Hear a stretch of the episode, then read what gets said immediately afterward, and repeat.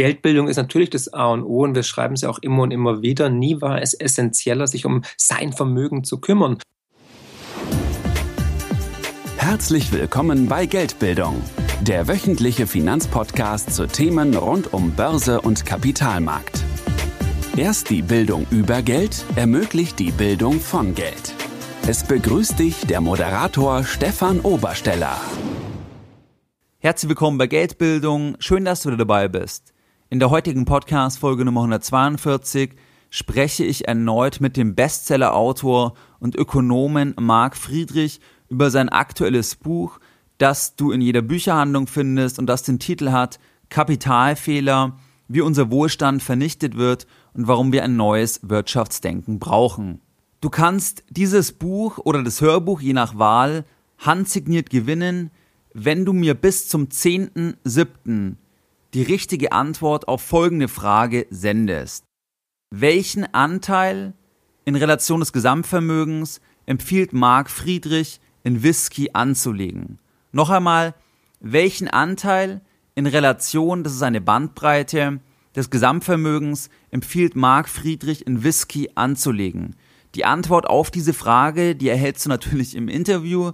Und wenn du mir die richtige Antwort bis zum 10.7. sendest, dann hast du die Chance, dieses Buch handsigniert oder das Hörbuch entsprechend handsigniert zu gewinnen. Jetzt gehen wir direkt in das Interview. Viel Spaß bei dem Gespräch mit Marc Friedrich. Ja, herzlich willkommen, Herr Friedrich, bei Geldbildung. Wenn ich richtig gezählt habe, jetzt zum ähm, dritten Mal. Und ähm, der Anlass unseres Gespräches ist ja in erster Linie mal Ihr neuestes Buch, was ja den Titel hat Kapitalfehler, wie unser Wohlstand vernichtet wird und warum wir ein neues Wirtschaftsdenken brauchen. Mal ganz kurz in Kurzform. Wie wird unser Wohlstand vernichtet und welches Wirtschaftsdenken brauchen wir? Ja, erstmal hallo, Herr Obersteller, freut mich jetzt zu sein. Drittes Buch, drittes Interview mit Ihnen, das ehrt mich. Ja, also wir haben recherchiert, warum die Krisen immer wieder hervorbrechen, warum wir seit gefühlten 30 Jahren eigentlich im Dauerkrisenmodus sind, warum sich nichts verändert hat und vor allem, warum die Ungerechtigkeit immer zunimmt. Und da haben wir anderthalb Jahre recherchiert und sind zu erschreckenden Ergebnissen gekommen, die aber vieles erklären, weil weil die Krisen wurden bis zum heutigen Tage weder gelöst noch aufgearbeitet. Wir haben lediglich die Krisen mit viel billigem Geld in die Zukunft verschoben, wo sie weiter vor sich hin dämmern. Aber mit jedem Tag, mit dem wir an dem falschen Finanz- und Geldsystem festhalten, umso größer werden die Kollateralschäden. Nicht nur finanziell, sondern was wir jetzt in den letzten Jahren ja auch gesehen haben, vor allem auch gesellschaftlich, weil die großen ähm, politischen Umschichtungen finden statt. Ja, extremistische Kräfte von links bis rechts sind auf dem Vormarsch und damit ist auch unsere Demokratie neben unserem Wohlstand in Gefahr. Aber um auf die Frage nochmal zurückzukommen, was läuft denn falsch? Wir haben im Buch leider äh, feststellen müssen bei der Recherche, dass vor knapp 30 Jahren im Zuge des Neoliberalismus der Finanzkapitalismus den Realkapitalismus gekapert hat in Schwitzkasten genommen hat und seitdem ausquetscht, und zwar auf Kosten der Bürger und der Steuerzahler. Das ist ein einmaliger Vorgang. Es gibt ja viel Kapitalismuskritik, ne, auch zum Beispiel von Frau Wagenknecht, aber das ist leider falsch, weil der Kapitalismus und das ist nicht von der Hand zu weisen, hat in den letzten 200 Jahren unglaubliche Wohlstandseffekte generiert, und zwar weltweit. Es gibt bis dato kein besseres System. Und es wird auch nicht das Ende der, der, der Krönung der Schöpfung sein. Ja, Da werden vielleicht auch noch Feinheiten verändert werden. Es wird ein neues System irgendwann kommen. Aber es ist unangreifbar, dass seit 1800, seit 1800, seitdem der Kapitalismus äh, implementiert wurde, der Wohlstand weltweit gestiegen ist und die Armut gesunken ist. Wenn man zum Beispiel über, überlegt, im Jahr 1800 war die durchschnittliche Lebenserwartung 35 Jahre. 90 Prozent der Weltbevölkerung war in Armut. Die wussten nicht, was sie am nächsten Tag essen sollen.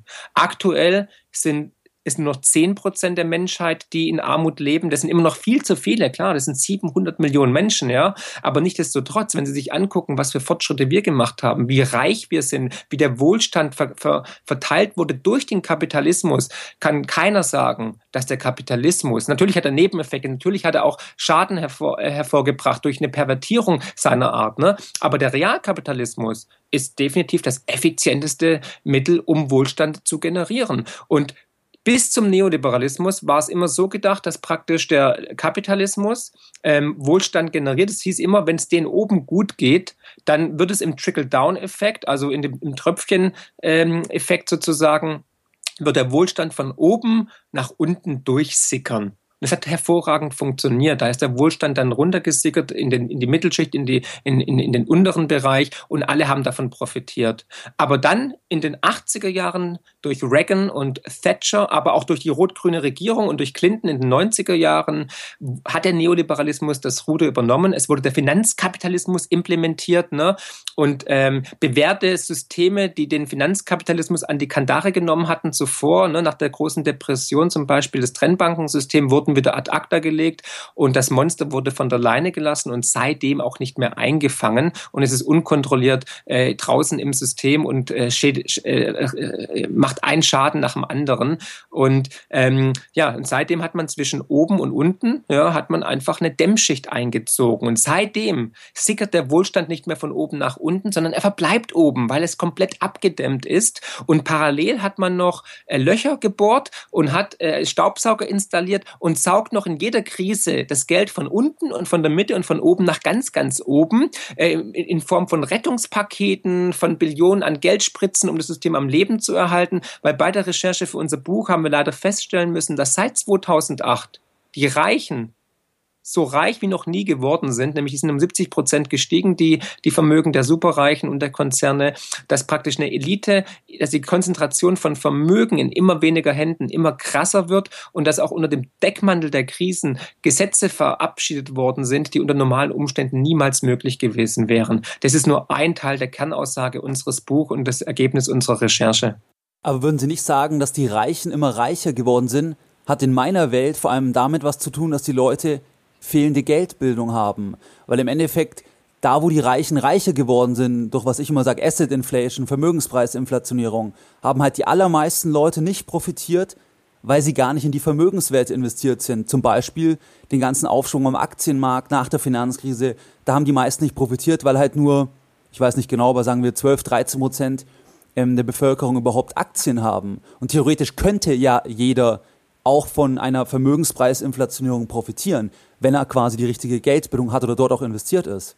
Geldbildung ist natürlich das A und O und wir schreiben es ja auch immer und immer wieder. Nie war es essentieller, sich um sein Vermögen zu kümmern. Das Problem ist, dass unser Finanzsystem ungerecht ist und dass die meisten Menschen einfach gar keine Möglichkeit haben, irgendwas zu investieren, weil die immer schnell im Hamsterrad rennen müssen. Die müssen ihre Rechnung begleichen und kommen gerade mal, vielleicht wenn sie Glück haben, null auf null raus am Ende des Monats. Problem ist nämlich, dass Deutschland, wir stehen nur so gut da, weil wir einen der größten Niedriglohnsektoren Europas haben. In der Zwischenzeit arbeiten 8,5 Millionen Menschen im Niedriglohn Sektor. Die können weder, äh, die zahlen weder was in die Rentenkasse ein, noch können die adäquat fürs Alter versorgen und vor allem nicht im Zuge einer Nullzinsphase. Da kommt eine Altersarmutwelle auf uns zu, die sich gewaschen hat und die kann auch der Exportweltmeister Deutschland niemals stemmen. Zusätzlich dürfen wir nicht vergessen, dass wir seit 2008 über 10 Millionen junger Menschen in Südeuropa haben, die ebenfalls keiner Arbeit nachgehen können, die ebenfalls nichts in die Rentenkasse einzahlen oder was auf die Seite legen können. Also da kommt ein Tsunami auf uns zu, den, den, den spätestens dann den Euro zerfetzen wird und der auch Europa in Frage stellt, als, also die EU meine ich jetzt natürlich. Und dahingehend, die Geldbildung ist natürlich wichtig, aber durch unser falsch gestricktes Geld- und Finanz System hat die Unterschicht und die Mittelschicht und in der Zwischenzeit sogar teilweise die Oberschicht nicht mehr die Möglichkeit daran zu partizipieren, weil die Kluft zwischen, zwischen Mittelschicht, arm und ganz reich wird immer heftiger, immer krasser. Wir haben auch feststellen müssen bei der Recherche zum Buch, dass momentan 90 Prozent des weltweiten Vermögens im Finanzsystem zirkuliert. Das ist nicht mehr produktiv in der Realwirtschaft und betreibt somit Wertschöpfung und, und, und bringt Prosperität unter die Menschen, sondern es ist nur noch Geld, hackendes Geld. Und es ist nicht nachhaltig und es funktioniert auch nicht. Es ist eine eine tickende Zeitbombe und da müssen wir was ändern. Ansonsten ist die nächste Krise vorprogrammiert mit immensen Kollateralschäden, die sich keiner vorstellen kann. Aber Geld, hackendes Geld, vielleicht, können Sie das vielleicht nochmal ausführen? Was meinen Sie genau? Ich glaube, das ist vielleicht nicht allen Hörern klar, wenn Sie sagen, dass das nur im Finanzsystem unterwegs ist, aber nicht in der Realwirtschaft. Können ja, Sie vielleicht gerne. ein Beispiel noch machen? Gerne. Es heißt praktisch, dass das Geld sozusagen unproduktiv, ja, nur noch im Geldsystem zirkuliert, nur noch angelegt wird mit irgendwelchen Werten, Wetten, Derivate zum Beispiel, ein ne, ganz beliebtes Thema. Das ist ja der größte Markt, das wissen die wenigsten, hat ein Volumen von 650 bis 700 Billionen Dollar, ja. Das ist das zig zig, zigfache ähm, des, des weltweiten BIP, ja, also das ist fast das Zehnfache. Äh, und dahingehend muss man einfach feststellen, wenn das ganze Geld zum Beispiel in die Realwirtschaft fließen würde, würden natürlich Arbeitsplätze entstehen, es würde Wertschöpfung entstehen, das würde dann auch eine, eine Prosperität, also Wohlstand verteilen auf viel, viel mehr Menschen. Aber da halt die Konzentration von Vermögen in immer weniger Händen liegt, ja, also wir haben ja die Oxfam-Studie auch zitiert, das heißt praktisch, momentan sind es 62 Milliardäre, haben genauso viel Vermögen wie 3,6 Milliarden Menschen. Ja? Und diese Zahl wird immer kleiner, der Milliardäre. Das heißt, vor wenigen Jahren waren es noch über 100 Milliardäre, die so viel Vermögen gehabt haben wie die Hälfte der Weltbevölkerung. Und jetzt sind es nur noch 62. Und wenn wir so weitermachen, dann werden es irgendwann nur noch 20 oder 10 sein. Also die Konzentration, die Allokation von Vermögen wird immer perverser. Und es ist halt nicht gesund, weil wir wissen ja, der Mensch neigt zum Irren. Ja? Und wenn der Mensch sich irrt, haben wir ein Problem, wenn praktisch so viel Kapital in so wenigen Händen ist. Wenn die eine falsche Entscheidung treffen, wird es alle beeinflussen. Und das ist für mich als überzeugter Demokraten, auch als überzeugter Kapitalist, eine brandgefährliche Entwicklung. Und der Realkapitalismus gerät in den Hintergrund und der Finanzkapitalismus hat die Macht übernommen. Und das Problem ist, dass der Finanzkapitalismus dazu führt, dass Krisen entstehen, Exzesse, Spekulationswut, Umverteilung ja, von unten nach ganz, ganz oben und vor allem zu Ungerechtigkeit. Und wir sehen es ja, es fördert auch die Falschen. Die Großen werden immer größer und die Kleinen werden immer weniger. Also der Mittel, die, die Mittelschicht verschwindet, die erodiert mehr und mehr. Ähm, wir haben es ja aufgezeigt, auch im Buch, dass der, zum Beispiel der Niedriglohnsektor um 140 Prozent angestiegen ist seit 19 91 ähm, aber diejenigen, die in die sozialen Töpfe einzahlt, in die Renten einbezahlt, also die, die Vollzeitarbeitsplätze sind um 18 Prozent gesunken. Auch das ist eine Auswirkung dieses neoliberalistischen Deregulierungswahnsinns im Finanz, in der Finanzbranche. Und da muss man Einhalt gebieten. Und wenn Sie zum Beispiel durch München, Augsburg, Ulm, Ingolstadt, Lübeck laufen, ich meine, wir sind ja viel auf Lesereise oder auch bei Kundenterminen zur Beratung. Ich meine, teilweise weiß ich gar nicht mehr, in welcher Stadt ich bin, weil jede Stadt sieht eigentlich gleich aus. Überall ja. die Filialisten, ja. Also da ist der DM, da ist das Starbucks, da ist McDonalds, da ist Vielmann, da ist dann die Apotheke XY. Also der Einzelhandel verschwindet und irgendwann ja, werden wir nur noch Kartelle haben und das ist nämlich genau die Entwicklung, die der Finanzkapitalismus vorantreibt. Er fördert die Falschen, nämlich die Großen, die werden immer größer, immer mächtiger, haben die Möglichkeit, Steuern zu sparen, was der normale Unternehmer hier nicht hat. Hat äh, in Luxemburg irgendwelche Steuersparmodelle, Panama Papers etc. pp. Und dadurch muss man ganz klar sagen, haben wir die Finanzdiktatur und irgendwann werden wir nur noch bei Amazon und Co KKG einkaufen können. Punkt aus. Und ob wir die Entwicklung wollen, das weiß ich nicht. Weil gesund wird es nicht. Es wird im Endeffekt sogar teuer, uns teurer zu stehen kommen, als wenn wir einen freien Wettbewerb haben. Sie sprechen halt auch die generelle Entwicklung, the winner takes it all im Endeffekt, dass die oben heißt halt noch viel leichter haben. Das habe ich ja auch auf kleiner Ebene. Ich meine, der beste Anwalt in einer Stadt ist im Prinzip, im Prinzip ja auch schon the winner takes it all. Weil ja. der noch viel mehr Aufträge noch bekommt wie die anderen 90 oder 95 Prozent im Prinzip ich habe kein Problem, wenn, wenn gute Leistung sozusagen bezahlt wird und wenn man das ähm, fair im Wettbewerb machen kann. Aber der Wettbewerb wird ja ausgeschaltet. Ja? Dadurch, dass praktisch die Großen sich die besten Anwälte, die besten Berater, die besten Steueroasen, alle Möglichkeiten äh, sich aussuchen. Wir haben im Buch wunderschöne Beispiele erwähnt. Da, da habe ich echt noch mehr graue Haare bekommen. Wie kann es sein, dass zum Beispiel ähm, Apple 2011 in Deutschland bei über 5 Milliarden Gewinn eine Steuerrückerstattung von 265.000 Euro vom Fiskus bekommen hat? Oder wie kann es sein, dass wenn ein Unternehmer hier in Deutschland im Jahr 2010, wir, wir nehmen mal eine Schreinerei, 160.000 Euro Gewinn gemacht hat und bei einem Steuersatz von 30 Prozent circa 48.000 Euro Steuern bezahlt hat. Aber ein anderer Schreiner, ein bisschen größer und äh, namens Ikea, ähm, mit 2,5 Milliarden Gewinn und Steuersitz in, in, in Luxemburg, dank Herrn Juncker, was wir ja auch aufgezeigt haben, äh, was ein Skandal sondergleichen ist und was mich auch äh, dieses, ja, den Glauben an die EU hat verlieren lassen, ähm, dass die bei 2,5 Milliarden Gewinn ebenfalls nur 48.000 Euro Steuern Steuern zahlen mussten, ja, also als praktisch einen homöopathischen Anteil von 0,002 Prozent, dann ist es ja klar, dass ein Unternehmen hier in Deutschland, dass seine, dass seine Mitarbeiter fair bezahlt, dass hier Steuern abführt etc., dass die keinerlei Chance haben, gegen die Großen sich durchzusetzen. Deswegen verschwinden immer mehr Einzelhändler, aber wir dürfen nie vergessen, genau dieser Einzelhandel, dieser Mittelstand ist doch das, was Deutschland eigentlich stark gemacht hat.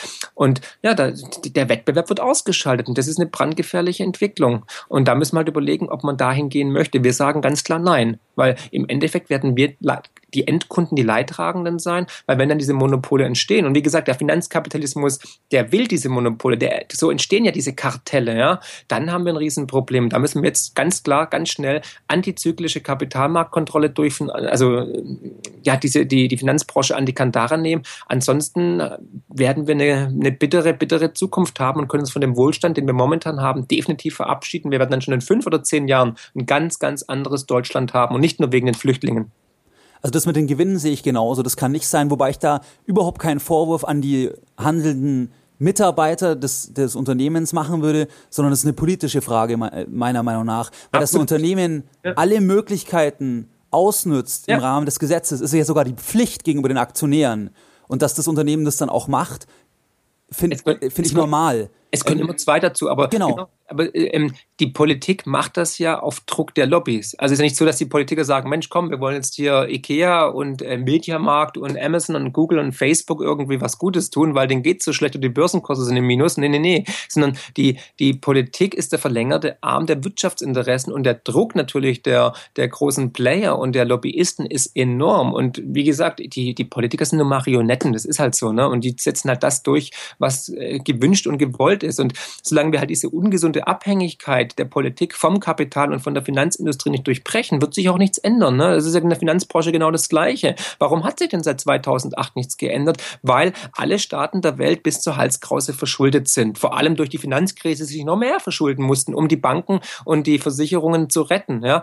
Aber wer hat ihnen das Geld gegeben? Also wer, wer kauft denn die ganzen Staatsanleihen auf? Das ist nach Banken. wie vor die Finanzwelt. Genau, ja. Banken und Versicherungen. Und jetzt eine Frage an Sie, Herr Obersteller, wenn Sie äh, 200.000 Euro äh, Kredit aufnehmen, Problem in München bei, der, bei einer Bank, äh, wer bestimmt, wo es lang geht, Gläubiger oder Schuldner? Ja. ja, der Gläubiger natürlich, klar.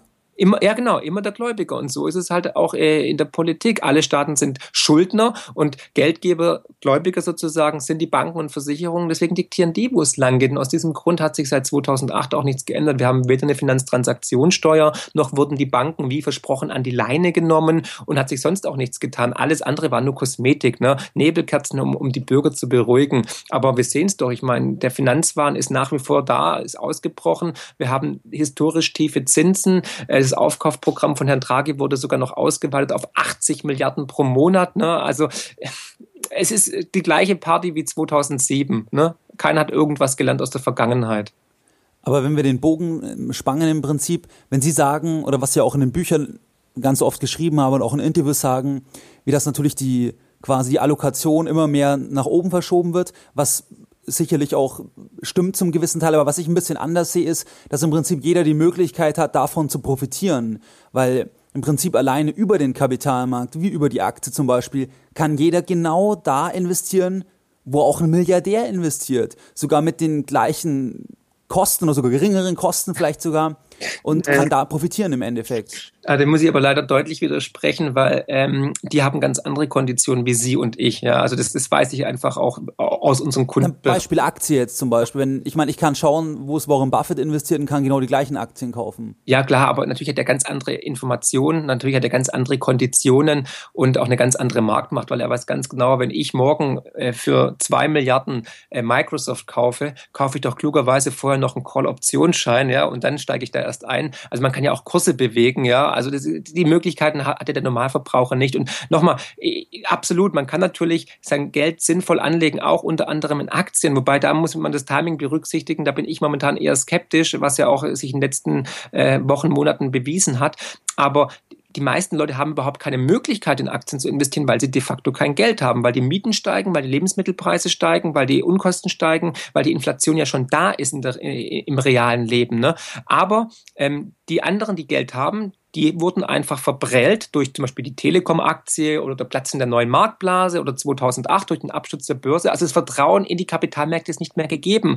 Und wenn man dann zusätzlich noch sieht, dass die Bankenbranche eigentlich systematischen Betrug am Sparer begangen hat, verstehe ich natürlich auch das mangelnde Vertrauen der Bürger in, in Bankprodukte, in Aktien, in Börsen, weil der Bürger kann es nicht mehr nachvollziehen. Und wir sagen ja immer, investieren Sie in Sachen, die Sie anfassen können, die Sie verstehen. Und viele Leute haben einfach den Glauben komplett verloren. Wenn wir zum Beispiel sehen, jetzt Riester-Verträge, ne? ich meine, Riester ist jetzt offiziell gescheitert, ne? muss ja. nachgebessert werden. Das haben wir schon 2012 geschrieben, auch unseren Kunden immer empfohlen, gesagt, Finger weg von Riester, das wird nicht funktionieren. Und jetzt ist es ganz offensichtlich, man hat eine Minusrendite, ähm, verdienen tun nur die, die Vermittler und die Versicherungen, die die Produkte generiert haben. Und nach wie vor muss man da leider sagen, Banken und Versicherungen machen halt Produkte aus einem Grund, damit sie Geld verdienen. Der Kunde ist denen völlig egal. Und da muss ein Umdenken stattfinden. Ansonsten, wie gesagt, werden die Menschen immer weiter ihr Vertrauen in die Finanzmärkte, aber auch in die Finanzbranche verlieren. Und es darf nicht sein, das soll nicht sein. Das ist auf jeden Fall so. Also bei Riester bin ich äh, ganz bei Ihnen. Das ähm, ist einfach aufgrund der ganzen Struktur, den vielen Beteiligten einfach viel zu, zu teuer und ähm, vor allem. Bis, bis ja. zu 30 Prozent sind die, sind die Unkosten für die administrativen Kosten. Das kann nicht sein. Ja, also, wie gesagt, Riester ist nur ein Beispiel. Äh, auch von Rürup halte ich nichts. Die Lebensversicherungen sind jetzt auch eigentlich, äh, kann man jetzt auch abschaffen. Jetzt haben wir bald einen Garantiezins von 0,9 Prozent. Ja, also durch die Nullzinsphase haben ja die Versicherungen, Bausparkassen, aber auch die Sparkassen und Volksbanken enorme Probleme, ihr Geschäftsmodell überhaupt noch am Leben zu erhalten. Deswegen kommen jetzt ähm, Kontoführungsgebühren. Und wenn der Negativzins kommt, und der wird kommen, dann werden die eine oder andere Bank auch sich zusammenschließen müssen oder auch umkippen. Aber glauben Sie, dass die Banken, zum Beispiel wenn wir Sparkassen, Genossenschaftsbanken, wenn wir an diese Banken denken, glauben Sie, dass die wirklich irgendwann die Negativzinsen direkt, also wirklich weitergeben, dass sie dann sagen, was weiß ich, auf Guthaben minus 0,5 pro Jahr oder glauben Sie, dass das eher indirekt, wie es ja jetzt schon der Fall ist, über Gebühren dann weitergereicht wird? Ja, natürlich, da bin ich voll bei Ihnen, Herr Obersteller. Natürlich wird man versuchen, dessen Salamitaktik irgendwie charmant zu umgehen oder andersweitig zu benennen oder anders zu verpacken.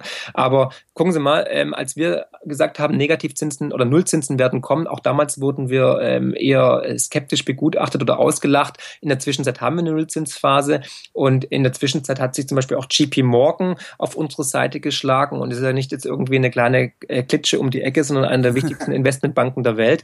Und die gehen davon aus, dass Europa Negativzins braucht und bekommen wird von fünf Prozent. Ja, und wenn wir bei minus fünf Prozent sind, dann spätestens werden die Banken natürlich sagen, also bei, bei, großen, bei größeren Vermögen ist es ja jetzt schon der Fall, dass dann der Negativzins auch umgesetzt werden muss oder umgelegt werden muss auf den Kunden. Genau. Und ja, das wird, sowas wird kommen, da bin ich sicher. Dann wird es auch Bargeldobergrenzen geben, es wird Bezahlungsobergrenzen geben, Abhebungsbegrenzungen und vielleicht sogar im Extremfall ein Bargeldverbot, dass man nur noch digital bezahlt. Ich meine, der Anfang vom Ende des Bargelds war ja wohl, denke ich mal, ist jetzt die Abschaffung des 500-Euro-Scheins. Die, die Gründe sind fadenscheinig ne? und da will ich auch jeden Zuhörer dazu animieren, lassen Sie nicht für dumm verkaufen, weil es geht weder um, um, um Steuerhinterzieher, Schwarzarbeiter oder um, um Kriminelle oder Terroristen, sondern es geht darum, uns Bürger zu überwachen, zu entmündigen und ähm, ja, zu enteignen. Darum geht's. Ja? Weil äh, meine Frage damals auch an den Landtagsabgeordneten und an den Bundestagsabgeordneten war ganz klar, warum soll die Mafia nicht jetzt umschwenken auf 100-Euro-Schein oder 50 50-Euro-Scheine, ja. Und wenn man auch sieht, in, in, in Italien gab es ja auch schon mal Bargeldobergrenzen ne, und Abhebungsbegrenzungen. Das hat gar nichts gebracht. Die Mafia floriert nach wie vor. Definitiv das Argument, ähm, da den, sag ich mal, den Kriminellen das Handwerk zu legen, ist ja nicht schlüssig. Wir sagen, nicht. kleinere Stückelung fertig. Aber die Politik nützt halt das gnadenlos aus und versucht halt Angst zu schüren, ja, nach dem Motto, ähm, ähm, es ist nur zu eurer eigenen Sicherheit, weil sie auch wissen, dass der Bürger im Notfall, wenn er Angst hat, immer Sicherheit vor, vor Freiheit fehlt. Ja? Und deswegen werden, werden diese, diese Nebelkerzen ja sozusagen unter das Volk gebracht und viele schlucken es ja auch, was mich ja auch erschreckt. Aber das ist wieder die mangelnde Bildung, auch die Geldbildung. Ne? Deswegen ist ja, sind ja Podcasts wie Ihre oder auch vielleicht Bücher wie unsere und äh, Informationen wichtig, dass die Menschen informiert werden, weil nur ein informierter Bürger, ein mündiger Bürger, ein mündiger Investor kann sich schützen und sein Vermögen und darum geht es im Endeffekt. Definitiv und da ist irgendwie das Verständnis schon ein bisschen merkwürdig manchmal, weil ich ja einige Jahre in der Schweiz gelebt habe und immer wenn ich mich mit einem Schweizer noch austausche, die schütteln eigentlich nur den Kopf, wenn im Prinzip politische Entscheidungen gemacht werden, die ja für das Volk eigentlich sein sollten, aber keiner gefragt wird und sag ich mal, wenn man so einfach sich umhört, auch die meisten es gar nicht wollen. Also quasi über den Willen des Volkes hinaus entschieden wird, was in der Form in hm. der Schweiz eigentlich ähm, nicht so vorstellbar ist. Ja, deswegen fordern wir ja in unserem Buch, also wir haben im Buch ja ähm, auf den letzten 20 Seiten haben wir ganz klare, konstruktive Lösungsvorschläge hervorgebracht und zwar so einfach formuliert, Herr Obersteller, dass, es, dass wir die Hoffnung haben, dass es selbst die Politiker in, in Brüssel und in Berlin verstehen sollten und die kann man sofort umsetzen, sofort und würde sofort eine Besserung herbeiführen und zwar nicht nur für Griechenland und für Europa und für den Euro und ähm, für die Weltwirtschaft, sondern wirklich fürs Finanzsystem und für alle. Ja. Und eine Forderung ist unter anderem, ja, da bin ich auch überzeugter Demokrat, wir brauchen mehr Basisdemokratie, wir brauchen mehr Volksabstimmung. Da sollten wir uns mal eine Scheibe abschneiden von England, aber auch von der Schweiz, weil ich frage mich, warum darf England abstimmen über die EU, wir aber nicht? Ich wurde zum ja. Beispiel auch nie zum Euro gefragt oder zu TTIP, aber ich würde gerne was dazu sagen. Ich würde gerne meine, meine Meinung kundtun und ich bin davon überzeugt, wenn wir die Bürger wieder in den demokratischen Entscheidungsprozess mit aufnehmen würden, dann würden wir auch den extremistischen Kräften in allen Ländern den Nährboden entziehen. Und das kann ja nur im Sinne aller aufrechter Demokraten und Europäer sein, denke ich mal. Ne? Und dahingehend muss es eigentlich funktionieren. Wir brauchen mehr Demokratie, wir brauchen mehr ähm, Politikerüberwachung, ja? wir brauchen mehr tugendhafte Politiker, ne? wobei da habe ich wenig Hoffnung, aber Volksabstimmungen, das wäre sinnvoll und das, das muss kommen. Inwiefern haben Sie eigentlich mal über die Bücher jetzt Kontakt oder Resonanz von der Politik erhalten? Ja, natürlich einiges, vieles. Ich meine, wir haben nicht nur Freunde dort in der Politik, weil wir die ja auch scharf angreifen, aber ähm, wir waren zum Beispiel ganz spannend im, im Bundeswirtschaftsministerium geladen. Das, okay. war, das war sehr spannend und wir dachten ja wirklich, wir kriegen da heftigen Gegenwind. Es war überraschend, ganz im Gegenteil. Uns wurde zugestimmt. In der Analyse sehen die es teilweise sogar noch krasser wie wir. Aber es war auch ernüchternd, weil die gesagt haben, ja, eure Vorschläge sind alle gut und richtig und die haben wir teilweise genauso vorgelegt, aber die sind halt nicht gewollt, weil die passen halt gerade nicht ins Parteiprogramm der, der SPD oder die will der Herr Gabriel nicht oder das kann man dem Bürger nicht verkaufen etc. Aus diesem Grund sage ich ganz klar, also von oben, von der Politik dürfen wir keinen Wandel erwarten. Der Wandel kommt, wenn dann überhaupt, von uns Menschen. Das heißt, so wie 1989 in Leipzig, ja, wenn es gut läuft und wenn es schlecht läuft, so wie 1789 in Paris. Und da müssen wir halt entscheiden, welche Lösung wir möchten. Aber wenn wir wirklich einen Wandel herbeiführen wollen, dann müssen wir was dafür tun, weil von oben dürfen wir nichts erwarten, da wird sich gar nichts tun. Die werden so lange an dem falsch gestrickten System festhalten bis zum bitteren und für uns sehr teuren Ende. Aber wie würde das dann konkret aussehen? Weil glauben Sie nicht, dass im Prinzip den meisten Leuten ganz generell geht es ja einfach noch zu gut im Prinzip. Also da ist ja der Leidensdruck noch nicht groß genug. Genau, genau. Der Mensch lernt vor allem durch Scheitern. Ne? Aus diesem Grund denke ich auch mal, werden wir in Deutschland das nicht äh, initiieren, sondern wir werden wohl den Karren an die Wand fahren und dann wird das Geschrei groß sein, aber erst dann werden wir alle genötigt werden, durch die Umstände den Wandel zu initiieren. Aber natürlich mit immensen äh, Wohlstandsverlusten und mit immensen Kollateralschäden, finanziell, gesellschaftlich. Ja? Ähm, dessen müssen wir uns ganz bewusst Bewusstsein. Also ich habe auch momentan keine Hoffnung, dass wir sozusagen auf die Straße gehen, jetzt wie die Franzosen oder die Griechen oder die Italiener und sagen, okay, hey, äh, weg mit diesem falschen Geldsystem, weg mit den, mit den, mit, mit den äh, nicht tugendhaften Politikern oder wir müssen jetzt den Wandel von unten initiieren. Davon sind wir noch weit entfernt, weil wir haben ja noch sehr viel Wohlstand, wir haben noch, uns geht es noch viel zu gut und vor allem haben wir gerade EM, ne? Und Protein genau. hat immer funktioniert und wird immer funktionieren. Sind Sie dann überhaupt Fußballfan? Mm, na, also ich gucke jetzt, also ich habe keinen Fernseher, ne, aber ähm, ich bin natürlich auch, ich freue mich, wenn Deutschland gewinnt und dann versuche ich natürlich auch die Spiele anzuschauen im späteren Stadium, wenn sie sozusagen ähm, in relevant wird. Viertel, genau, Viertel, Halbfinale vielleicht, und so, aber davor eigentlich eher nicht. Also da habe ich Besseres zu tun. Genau, zum Beispiel Podcast-Interviews machen. genau, mich bilden, äh, ähm, mit Ihnen reden etc., Vortragsreisen, Kunden beraten. Nee, also klar, ob, absolut, da muss man Prioritäten setzen und ähm, ich sehe das halt auch oft als Zeitverschwendung an 90 Minuten zumeist langweilige Spiele anzugucken. Aber wenn wir jetzt den, den Bogen ähm, spannen, was würden Sie dann ganz konkret jetzt zum Beispiel jemand sagen, der 100.000 Euro anlegen möchte, unter, unter Ihren Einschätzungen quasi, mhm. was Sie mhm. denken, wie es weitergeht, auch ihre Kritik an dem Geldsystem. Mhm. Und wenn dieser jemand mit den 100.000 Euro zum Beispiel auch langfristig Zeit hat, also wenn der mhm. Ende 30 ist und das im Prinzip wirklich über 20, 30 Jahre anlegen kann. Mhm. Was würden Sie da konkret empfehlen? Gut, also vor allem müsste man sich immer das Gesamtportfolio angucken, um Klumpenrisiken zu vermeiden. Ja, also wenn man jetzt wirklich sagt, die 100.000 Euro äh, ist, ein, äh, ja, ist, ist ein Teil seines Gesamtvermögens oder dann, es kommt immer drauf an. Ne? Also es ist schwierig, eine Ferndiagnose zu machen. Es kommt immer aufs Ganze an. Wir schauen in der Beratung für Unternehmen, aber auch Privatpersonen immer das Ganze an. Ja? Also wir machen immer eine ganzheitliche Beratung und versuchen mehrere Vermögensstandbeine aufzubauen. Vorab wir empfehlen niemals mehr wie 30 Prozent seines Gesamtvermögens in eine Assetklasse zu stecken. Das mhm. heißt, maximal 30 Prozent zum Beispiel in die Immobilie oder in Edelmetalle oder äh, in Wald oder so. Ne? Am, am besten ist es noch, kleinere Vermögensstandbeine zu haben zwischen 10 und 15 Prozent. Die passen wir immer an, auch nach Liquiditätsstufen, auch nach Aktualität, weil es geht ja nicht nur um das, was investiere ich und wie, sondern auch in das Wann vor allem, in das Timing. Ja. Ne? Und momentan haben wir zum Beispiel den Edelmetall. Ähm, ähm, Anteil massiv erhöht, ja, weil die Gefahren im System einfach imminent sind und die Warnsignale überdeutlich sind. Wir haben im April 2015 als DAX bei 12.100 Punkte war, haben wir den Aktienanteil massiv reduziert, was auch richtig war, sind seitdem defensiv aufgestellt, haben teilweise auch den Kunden, wenn sie das wollten und mochten, äh, Put-Optionsscheine empfohlen, die sich sehr gut entwickelt haben. Und bei 100.000 Euro langfristig gesehen, auf jeden Fall, wenn er noch keine Edelmetalle hat, zur, äh, als Absicherung Edelmetalle, Gold, Silber, also physisch, weil noch kann man in Deutschland, das ist nicht mehr wie in Italien oder Frankreich, da geht es nämlich nicht mehr, kann man noch legal im sogenannten Tafelgeschäft Edelmetalle erwerben oder auch Diamanten. Ja? Deswegen macht es Sinn, da äh, tätig zu werden, aber immer in mehreren Tranchen. Also wenn man zum Beispiel sagt, man möchte jetzt ähm, insgesamt 30.000 Euro in Edelmetalle investieren, dann kann man daraus drei Tranchen machen, a 10.000 Euro. Ne? Und mhm. dann peu à peu dann, äh, wenn die Kurse steigen oder fallen, wieder nachkaufen. Also immer in mehreren Tranchen handeln. So machen wir das immer. Und ähm, deswegen, also Edelmetalle sind wichtig. Diamanten könnte man eventuell hinzuziehen. Kommt drauf an, wie, wie er schon aufgestellt ist. Dann äh, ein Wald finden wir immer wieder gut. Ackerland, äh, direkte Unternehmensbeteiligungen, die dinglich abgesichert sind. Nach wie vor Whisky, ja. Also ich werde sehr gut. Wir werden immer noch also belächelt, aber ich bin ein Riesenfan von Single Malt Whiskys, ja, und die limitierten Abfüllungen haben sich in den letzten zwei Jahren mehr als verdoppelt, teilweise verdreifacht, ja.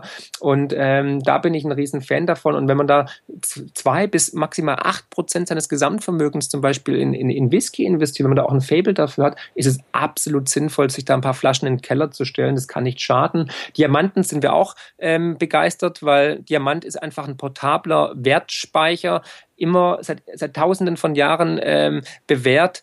Und vor allem das ganz Schöne, es gibt keine Derivate drauf. Ne? Also weil sich an den Börsen gehandelt wird, gibt es da keine spekulativen Geschäfte drauf. Und vor allem, wie gesagt, Sie können, es war immer eine Fluchtwährung. Im Notfall können Sie mit dem auch sozusagen entschwinden.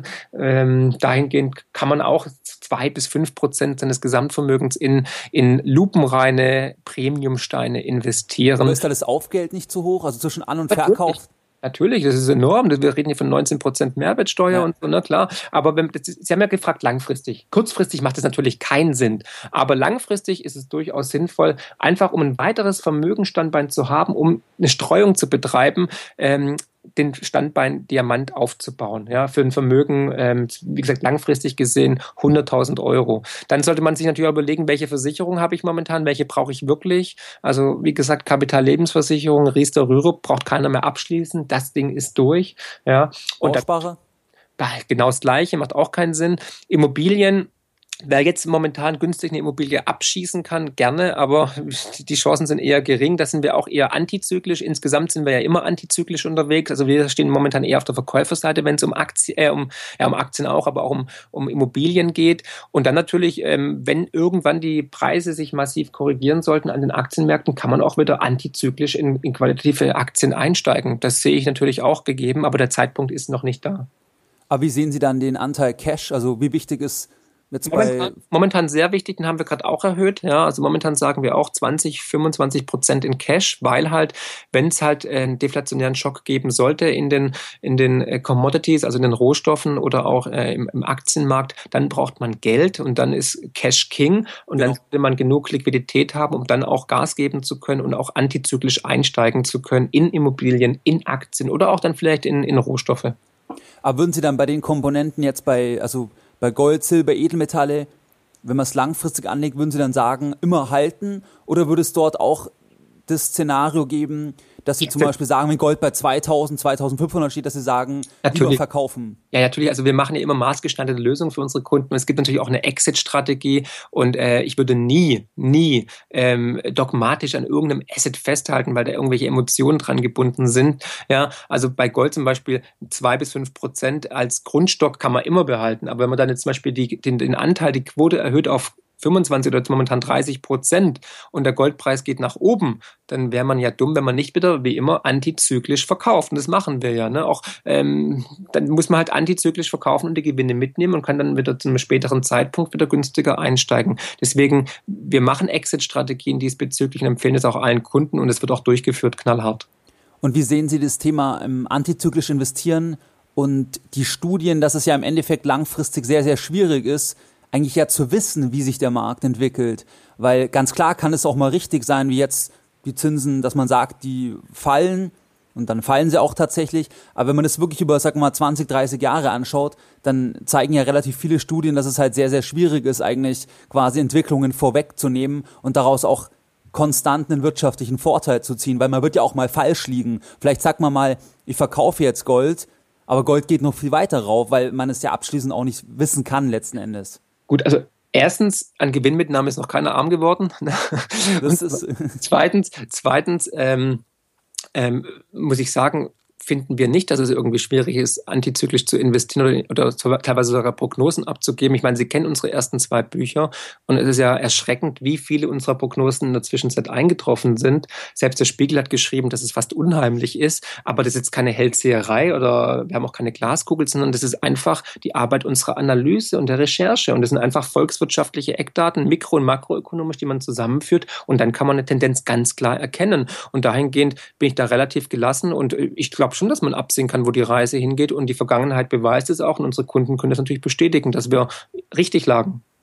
Ich, bei diesen generellen Analysen, da bin ich auf jeden Fall bei Ihnen, dass man sagen kann, zum Beispiel, dass die, sag ich mal, die Geldpolitik gewisse Entwicklungen langfristig nach mhm. sich zieht, das, das sehe ich auf jeden Fall auch so. Ich meine jetzt eher zum Beispiel bei einzelnen Assetklassen, weil wenn man zum Beispiel sich mit Bauträgern unterhält oder anderen, mhm. natürlich sagen die, die Immobilienpreise sind hoch, aber die sagen auch, das kann auch noch lang so weitergehen. Und die ja. sagen jetzt nicht, ähm, quasi verkaufe zum 30.10 weil dann wird es um so und so fallen, weil das wissen die ja auch nicht. Ja gut, klar, das, das Timing ist, ist, steht außer Frage. Also äh, das, das kann keiner genau auf den Tag und auf die Uhrzeit festlegen, das wäre unseriös, aber die Tendenz ist absehbar. Und deswegen ist es ja umso wichtiger, dass man mehrere Vermögensstandbeine hat, ne? dass praktisch, wenn ein Standbein wegbrechen sollte oder ähm, enteignet wird oder besteuert wird oder massiv an Wert verliert, ja, oder vielleicht sogar steigt, ja, dass man halt dann einfach mehrere Standbeine hat und sein Vermögen auf mehrere Beine verteilt. Dann steht sich einfach stabil Spieler.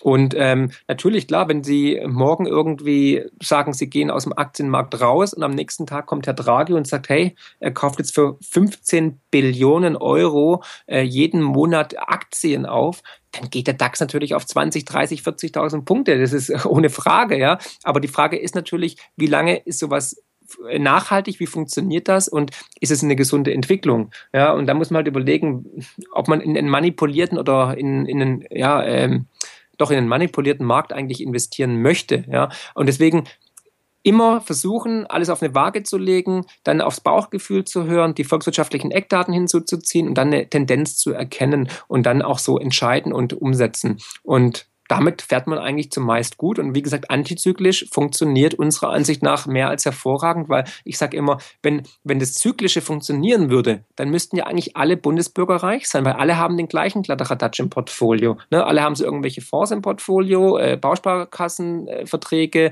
Lebensversicherungen, Riester, Rürup, aber man siehe da, anscheinend funktioniert es doch nicht, weil nicht jeder ist Millionär. Und dahingehend sage ich klar, antizyklisches Investieren ist das A und O und hat die größten, ähm, das größte Potenzial und die höchsten Renditen. Und ja, wenn jetzt zum Beispiel Sie vor zwei, drei, vier Jahren in Whisky investiert haben, haben Sie jetzt schon einen enormen, enormen Gewinn. Ja? Aber wir sind noch lange nicht am Ende der Fahnenstange. Das geht noch länger gut und irgendwann wird natürlich auch da eine Blase entstehen. Dann muss man wieder verkaufen sozusagen. Und dann kann man auch Gewinne mitnehmen. Und man muss man auch antizyklisch handeln. Das gleiche wird es bei Edelmetallen sein oder bei Diamanten, bei Wald, bei Immobilien und so weiter.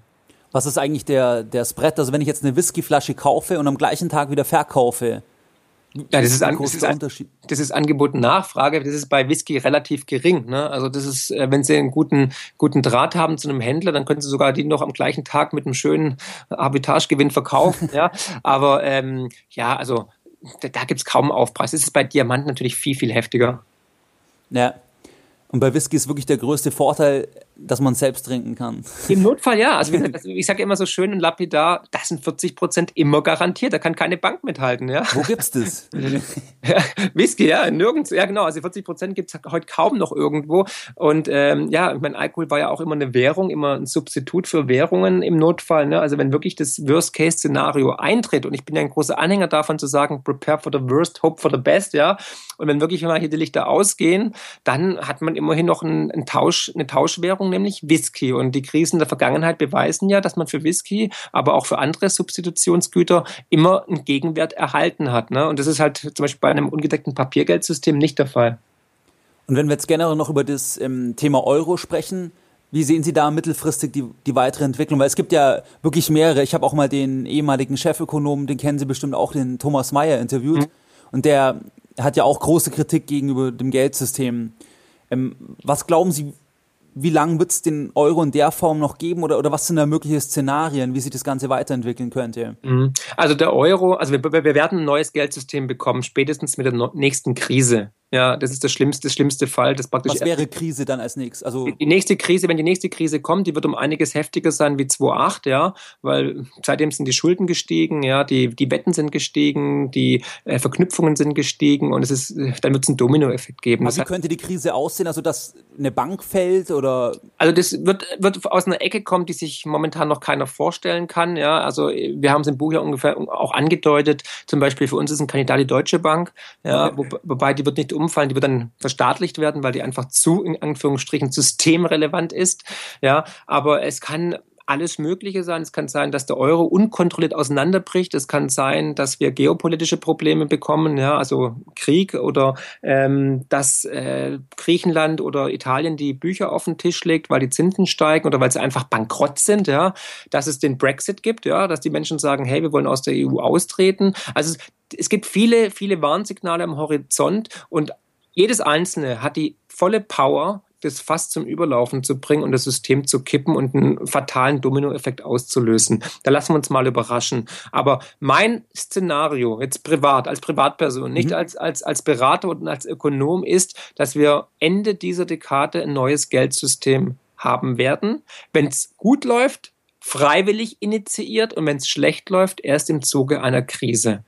Und ähm, der Euro ist, wie gesagt, alle Währungsunionen sind immer gescheitert. Das haben wir in allen Büchern immer wieder äh, dargelegt und auch untermauert mit, mit Fakten und, und mit Beweisen. Und der Euro ist jetzt gerade mal 15 Jahre jung, liegt aber seit mehreren Jahren auf der Intensivstation und wird mit Geldspritzen am Leben erhalten und teilweise mit fragwürdig demokratischen Mitteln. Und für mich als Schwabe und als Ökonom ist Geld, das man ständig retten muss, kein Geld. Aber keiner traut sich halt den Stecker zu ziehen. Ne? Aber der Euro ist gescheitert, er ist destruktiv, er hat ganz Europa in seinem, in seinem destruktiven Abwärtszwang mit runtergezogen und im, im Währungs- und Zinskorsett der, der, des Euros wird Südeuropa niemals wieder auf die Beine kommen, wird Griechenland niemals sich äh, gesunden können. Das heißt, wir müssen den Euro am liebsten jetzt sozusagen geordnet ad acta legen und eine neue Währung einführen. Das ist gar kein Hexenwerk, weil wir haben schon öfters Währungen eingeführt. Ja, zum Beispiel, ich möchte daran erinnern, wir sind auch vom, von der D-Mark in den Euro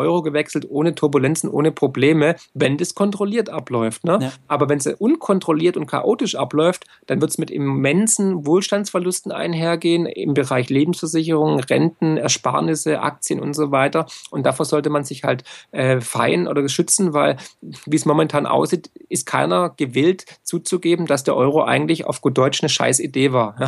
Und ähm, den Schuh will sich wohl kein Politiker anziehen. Es war ein rein politisch motiviertes Währungsexperiment und das ist halt gescheitert. Und jetzt muss man halt gucken, ob man das jetzt sozusagen schadensminimierend ähm, ad acta legt oder ob man weiterhin Vollgas gibt und den Schaden maximiert. Aber wie sehen Sie dann das, ähm, dass im Prinzip einfach sich der Euro oder die Eurozone verkleinert und eher Staaten halt nur noch den Euro haben, die wirtschaftlich zumindest mal ähnlicher sind. Gut, also es war ja von Anfang an äh, ökonomisch gesehen absoluter Wahnsinn. Unterschiedlich starke Volkswirtschaften wie zum Beispiel Deutschland und Österreich mit schwachen Volkswirtschaften wie Griechenland, Italien, Spanien, Frankreich, Portugal in ein Zinskorsett zu spannen oder in ein Währungskorsett zu spannen. Und das Ende vom Lied haben wir jetzt. Damit müssen wir jetzt leben. Jetzt haben wir ja schon sozusagen ähm, die Transferunion, die ja eigentlich vertraglich äh, ausgeschlossen abgeschlossen wurde im Lissabonner Vertrag, haben wir jetzt implementiert. Das ist ein weiterer Vertragsbruch, der begangen wurde. Aber gut, keiner regt sich auf. Und solange die Bevölkerung sich nicht wehrt, müssen wir halt dafür gerade stehen. Selber schuld, sage ich jetzt mal. Und ähm, ich denke einfach, ähm, natürlich kann man jetzt als Zwischenstufe erstmal Nord-Euro einführen oder äh, Länder ausschließen und andere Länder, die sich ähnlicher sind, die gleich wirtschaftsstark sind, zusammentun. Aber es ist nur ein Zwischenschritt bis zur endgültigen Auflösung des Euros, weil auch selbst zwischen, zwischen ähm, Deutschland, Österreich und Frankreich wird es nicht funktionieren, weil Frankreich ist zum Beispiel viel, viel zu schwach, hat immense Probleme und äh, Österreich genauso. Wir brauchen wieder souveräne Währungen. Was funktionieren würde, wäre vielleicht eine Währung zwischen Schweiz, Südtirol, gerne auch noch Österreich und Deutschland. Ja, Sehr das gut. könnte funktionieren. Ja, wobei noch besser wäre Bayern, Baden-Württemberg, genau. Schweiz, Österreich und Südtirol. Ja, aber, aber das will ja keiner, weil dann wären wir, denke ich mal, sofort das mächtigste Land der Welt und hätten eine krasse, krasse Währung und würden die Welt äh, mit Exportüberschüssen sozusagen überschwemmen. Und äh, ja, dann wären die Tage zwei Seiten noch höher, wenn wir die EZB noch hätten. Aber da müssen wir einfach hin, dass wir sagen, okay, Währungsunion haben nicht funktioniert, wir haben es versucht, try and error, ja, und jetzt müssen wir halt wieder zurück zu souveränen Währungen. Und das heißt aber nicht, dass Europa am Ende ist, weil wir können weiterhin eine europäische Wirtschaftsunion haben, das hat es vor dem Euro auch gegeben und vor der EU und ähm, man kann weiterhin zusammenarbeiten und sich über Zölle unterhalten, das ist überhaupt kein Problem, aber der Euro ist langfristig zum Scheitern verurteilt und wird auch langfristig mehr Schaden als anrichten als Nutzen bringen. Ich habe ja auch sehr viele Schweizer Hörer, das sehe ich in den Statistiken und auch in den Zuschriften. Wie sehen Sie generell auch die Politik der SNB und die Abhängigkeit der Schweiz, des Frankens eigentlich vom Euro? Weil wenn, ich meine, die SNB hat ja auch extrem viel Euros aufgekauft. Ähm, wie beurteilen Sie das? ähm, brandgefährlich und verantwortungslos, weil die SNB ist der größte Hedgefonds der Schweiz. ähm, ja, also wenn der Euro kippt, dann ist die Schweiz sofort de facto pleite. Und ich glaube, der Schweizer Nationalbank geht gerade auch der Allerwerteste auf, auf Grundeis bezüglich Brexit, weil wenn der Brexit stattfinden sollte, wird es einen enormen äh, äh ja, Währungsaufschwung geben für den Franken, also einen, einen, Druck nach oben. Dann haben die ein weiteres Problem und dann werden die Exporte weiter einbrechen. Also das ist auch eine tickende Zeitbombe. Auch da ist das Ende eigentlich glasklar zu sehen. Das wird nicht funktionieren. Die haben jetzt, glaube ich, fünf, über 500 Milliarden Euros aufgekauft und die Schweiz ist halt ein kleines Land und da werden auch Probleme auf das Land zukommen, die die Schweiz nicht stemmen kann. was wären dann zum Beispiel Währungen, wo Sie sagen, die sind relativ entkoppelt? Zum Beispiel, ich finde zum Beispiel Singapur-Dollar ganz interessant. Oder haben Sie da irgendwie Währungen? Nee, also weltweit haben wir halt nur ungedeckte Währungen, also ungedecktes Papiergeld und ich bin kein Freund, die einen sagen norwegische Krone oder australische Dollar oder kanadische Dollar oder Singapur. Ich sage einfach, mit dem Geld kann ich jetzt zum Beispiel in Deutschland im Notfall nicht einkaufen. Ja, es gibt immer das Problem des, Währung, äh, des Umtauschrisikos, Währungsrisikos. Deswegen Schuster bleibt bei deinen Leisten. Wenn Sie einen Bargeldvorrat äh, haben möchten, dann doch lieber in, in, in, in Euro und dann aber auch so, dass Sie jederzeit Zugriff drauf haben, weil das wird die Zukunft sein. Zugriffsmöglichkeiten, ja, dass es praktisch im Schließfach liegt oder im Tresor oder halt unter der Matratze Kasse und nicht auf dem Konto, weil was die meisten ja nicht wissen, das Geld auf dem Konto gehört nicht dem Kunden, sondern gehört der Bank. Und seit dem 01.01.2016 haben wir das Bail-in gesetzt. Das heißt, im Notfall können auch die Kontoguthaben momentan noch über 100.000 Euro, aber auch die Summe kann reduziert werden, können ähm, die Kontoinhaber enteignet werden, um die Bankenwelt zu retten. Und deswegen sagen wir ganz klar, Geld gehört überall hin, aber nicht aufs Konto. Warum können Sie das vielleicht noch ausführen, den, ähm, wo das genau geregelt oder so? Wie heißt es, dass das dass quasi das Recht besteht, im Krisenfall das Geld einzubehalten im Prinzip? Genau, das ist das äh, Zypern-Modell. Das hat man ja 2013 in Zypern, aber auch in Griechenland schon angewendet. Das war sozusagen der Testballon in Südeuropa. Und da wurden dann praktisch die, die Gläubiger der Banken ähm, mit ins Boot genommen. Und man darf halt nicht vergessen, Gläubiger der Bank sind nicht nur die Anleihenbesitzer und Aktienbesitzer der Banken, sondern vor allem die Sparer. Genau. Deswegen, der sie ganz charmant ausgedrückt oder verklausulisiert, ja, er hat gesagt, äh, wir müssen alle Gläubiger mit ins Boot nehmen mit der sogenannten Haftungskaskade. Ja? ja. Und ähm, das heißt halt alle Sparer. Jeder Bürger, der auf sein Konto ein Euro einzahlt, gibt der Bank einen unverschämt günstigen Kredit und ist damit Gläubiger der Bank. Weil das Geld auf dem Konto gehört nicht ihm, es gehört der Bank, er hat lediglich einen günstigen Kredit gegeben. Und seit dem 01.01.2016 ist dieses Zypern-Modell europäisches Gesetz und steht damit über deutschem Gesetz. Und das ist das sogenannte Bail-in-Gesetz. Das okay. heißt, wenn Sie mehr wie 100.000 Euro auf dem Konto haben und es passiert irgendwas mit Griechenland oder der Euro kippt um oder die Banken haben ein Problem, dann ist alles über 100.000 Euro erstmal weg und wird zur Bankenrettung herangezogen. Man wird praktisch enteignet.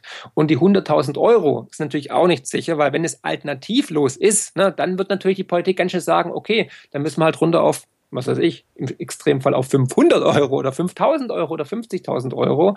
Und aus diesen Gründen, ne, vor allem jetzt, weil es ja auch keine Zinsen gibt, macht es überhaupt keinen Sinn, Geld noch auf dem Girokonto oder Tagesgeldkonto zu belassen. Oder wenn, beziehungsweise man kann es halt aufsplitten, zumindest zum jetzigen Stand. Wenn, es, wenn einer jetzt 500.000 hat, dann kann man halt 5 mal 100.000 bei fünf Banken machen.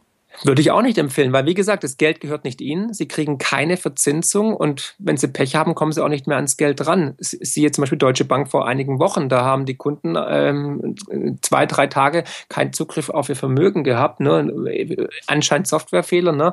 aber das ist aber relativ bescheiden, wenn Sie dann 100.000 Euro auf dem Konto haben, aber nicht mal bei Rewe 22 Euro Einkauf erledigen können. Ja, das, ähm, das zeigt die Abhängigkeit, Herr Obersteller. Das zeigt die unglaubliche Abhängigkeit, die man hat, auch dann, wenn es mal zu einem Bargeldverbot oder Bargeldeinschränkung kommen sollte, wenn man nur auf Plastik und, und, und iPhone vertraut. Wie sehen Sie generell, wir haben ja vorher schon kurz darüber gesprochen, das Thema Bargeldverbot. Glauben Sie, das ist auf mittlere Sicht realistisch, dass wirklich wir gar kein Bargeld mehr haben, dass es wirklich politisch insgesamt verboten wird? Oder, oder glauben Sie, dass das sich über, sag ich mal, Jahrzehnte noch streckt oder keine Ahnung wie lang? Hm, das ist eine sehr gute Frage. Also ich denke mal, es wird auch wieder in der Salamitaktik uns, uns, uns schmackhaft gemacht, ne? Also mit, mit Angstkeule und mit kleinen Schritten. Also erstmal eine Obergrenze, dann hier vielleicht der 500-Euro-Schein weg, dann vielleicht auch der 200-Euro-Schein weg, weil den keiner braucht oder keiner will oder keiner hat. Und ähm, so Schritt für Schritt. Aber wenn natürlich irgendwie ein, ein Schock kommen würde, ja, ähm, ein Black Swan-Ereignis, dann kann es ratzefatz gehen. Ja? Und äh, deswegen langfristig gesehen wird es definitiv, wenn der Negativzins implementiert wird, wird es ein Bargeldverbot geben und eine Bargeldbegrenzung sowieso schon vorher. Ja, dann bleibt aber, auf jeden Fall spannend. Ich muss, noch, ja genau, ich muss noch ergänzen, Herr Schäuble und Herr Weidmann haben ja gesagt, es wird nicht kommen. Also dann, dann vertrauen wir ihnen mal, ne? Genau, das ist so, wie Frau Merkel immer sagt, ähm, völlige Rückendeckung oder wie sagt sie immer, wenn, danach muss er sofort zurücktreten, der genau, jeweilige Minister. Ich, ich, spreche Herrn, Herrn, Herrn, wie heißt er denn? Ich spreche Herrn Gutenberg mein vollstes Vertrauen. Genau. Herr Obersteller, ich spreche Ihnen mein vollstes Vertrauen aus. Ich hoffe, es ist nicht gleich gemeint, weil das, das haben wir mal im Freundeskreis so spaßeshalber immer im gesagt. Ja, wenn, wenn, wenn, der Podcast nächste Woche aufgelöst wird, dann wissen wir ja, was dran ist. genau, das, das Vertrauen hat sich realisiert. Ja, ja. Sehr gut. Nee, ich fand es sehr spannend und ich denke, wir wären auch schon ziemlich am Ende mit den Fragen. Schade. Ähm, ich hätte eine letzte Frage noch. Gerne. Und zwar, wenn Sie sich den ganzen Tag oder sehr viel auch mit negativen Sachen beschäftigen, wie jetzt in dem Buch oder ich verfolge zum Beispiel auch Ihre Facebook-Seite, was Sie posten und so weiter, inwiefern nimmt Ihnen das Lebensfreude oder inwiefern können Sie trotzdem Optimist bleiben? Also ich bin immer Optimist. Ne? Also ich bin kein Pessimist, ich bin Optimist und zusätzlich noch Realist. Und ähm, ich erfreue mich an den schönen Dingen umso mehr, weil ich denke, erst wenn man das Schlechte kennt, wenn man das Negative kennt, kann man sich auch, kann man auch das Gute erkennen und kann sich daran auch erfreuen. Und meine Intention, und ich denke mal, das merken die Leute, wenn sie uns live sehen oder auch wenn sie uns ähm, unsere Bücher lesen, unsere Intention ist es wirklich, unseren Mitmenschen zu helfen. Ja, wirklich, also das ist ähm, die, die, der größte, der, der, größte Dank und das größte Lob für mich ist, wenn Menschen zu uns sagen, sowohl in der Beratung, aber auch Leser unseres Buches oder Besucher unserer Vorträge, Sie haben was bewirkt, Sie haben mich zum Nachdenken angeregt. Ich kümmere mich jetzt um mein Geld. Ich, ich mache jetzt was. Wir werden jetzt mündige Bürger, mündige Investoren. Und dann kriege ich jedes Mal Gänsehaut. Und das ist wirklich unbezahlbar. Und äh, ich habe mir immer schon als kleines Kind gewünscht, ich will die Welt zu einem besseren Ort machen. Und wenn das mein kleiner, bescheidener Beitrag dazu sein soll, dann bin ich unendlich dankbar und demütig und sage einfach nur Merci. Das ist schön, dass Sie sich da nicht runterziehen lassen, weil man ja trotzdem in manchen Entwicklungen weil man ja nicht einen direkten Einfluss hat. Ja, natürlich, also, klar, aber ich, ich sag, wenn man sich darauf vorbereitet, mental, aber auch monetär, dann ist man relativ entspannt und ich sag, wenn man die Vermögenssicherung implementiert hat, dann ist man auf der Basis schon mal ähm, sehr entspannt. Ja, das bestätigen mir die Kunden immer und immer wieder und wir werden leider auch von der Realität jedes Mal bestätigt, aber ähm, ich sag einfach, man muss halt ähm, positiv in die Zukunft denken, aber sich halt auch vorbereiten und da möchte ich nochmal gerne auch das Benjamin Franklin äh, Sprichwort erwähnen, wer versagt, sich vorzubereiten, bereitet sein Versagen vor. Ganz klar. Sehr gut. Das ist, denke ich, ein sehr gutes Abschlusszitat. Ja, gerne. Dann vielen Dank für das Gespräch, Herr Friedrich. Gerne, Herr Obersteller, jederzeit wieder. Mehr Informationen zu Themen rund um Börse und Kapitalmarkt findest du unter www.geldbildung.de. Und immer daran denken, Bildung hat die beste Rendite.